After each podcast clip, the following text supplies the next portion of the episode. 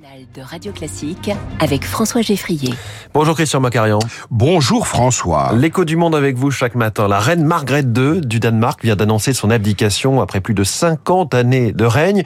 Une décision mûrement réfléchie mais qui donne aussi à penser. Le Danemark aurait-il cessé d'être le pays de la juste mesure? Désolé de donner tort à Shakespeare, Ah. il y a quelque chose de joli au royaume de Danemark. Sans tambour ni trompette, la reine Margrethe II va en effet quitter le trône et céder sa place à son fils aîné Frédéric, qui régnera sous le nom de Frédéric X dès le 14 janvier prochain. C'est ainsi que cela se passe dans ce royaume peuplé de 5,9 millions de sujets sur un simple discours avec la rigueur luthérienne, exactement comme, la- comme cela s'est produit en 2013 lors de l'abdication de la reine Béatrix des Pays-Bas, qui elle est calviniste, en faveur de son fils Willem Alexander. Alors Béatrix des Pays-Bas c'est avec un X. Frédéric euh, du Danemark c'est avec un K. Quel est le profil de Frédéric? Frédéric André Henrik Christian, le nouveau souverain, est à la fois passionné de voitures de sport, de boîtes de nuit aussi, et nageur de combat dans le corps d'élite de l'armée danoise. Il est également passionné par les raids dans le Grand Nord et très engagé dans le combat contre le réchauffement climatique. Mais il aura d'emblée fort à faire, ne serait-ce que pour conserver l'aura qu'avait sa mère. Récemment encore, Frédéric s'est vu reprocher son escapade en solitaire à Madrid, tandis que son épouse effectuait un voyage officiel. No comment. Mais nous, Français, resterons indulgents. Le nouveau roi, qui met fin à un demi-siècle de royauté féminine, est le fils d'Henri de Montpezat, époux de Margrethe et feu prince consort.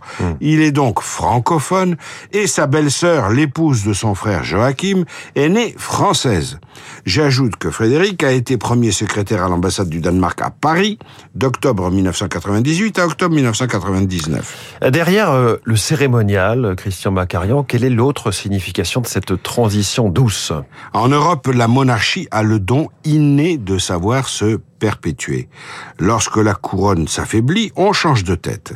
Depuis la mort de son époux Henrik, la reine Margrethe était sur le retrait, en se livrant à ses activités artistiques plutôt qu'à son rôle officiel. Une opération du dos a finalement emporté sa décision d'abdiquer.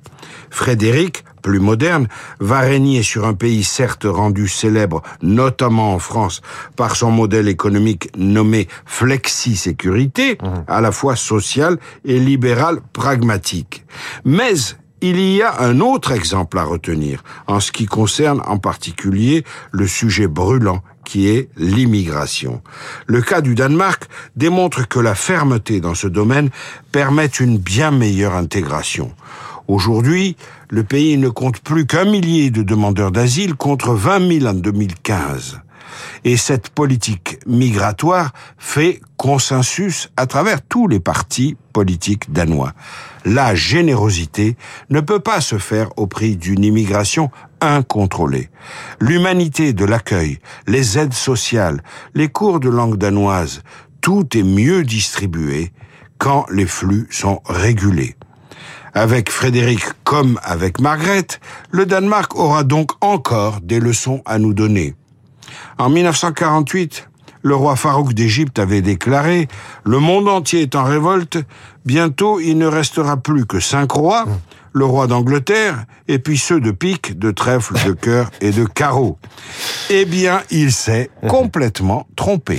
Christian Macarian, euh, l'écho du monde tous les matins sur Radio Classique. Et puisqu'on parle du Danemark et qu'on parlait des séries, j'ai oublié Borgen, évidemment, euh, Borgen. série qui avait fait, euh, qui avait cartonné hein, au début des années 2010. Le Remarquable série. Borgen, une femme au pouvoir. Il ne s'agissait pas de la reine, mais de la première ministre euh, fictive, mais inspirée évidemment de- d'une vraie première ministre, euh, Borgen. Donc cette série diffusée euh, entre 2010 et 2013 qu'on peut retrouver sur les plateformes évidemment. Christian Macarian, je vous dis à demain. Il est 7h46 et en ce début d'année, on retrouve euh, toute cette semaine le meilleur du journal imprévisible de Marc.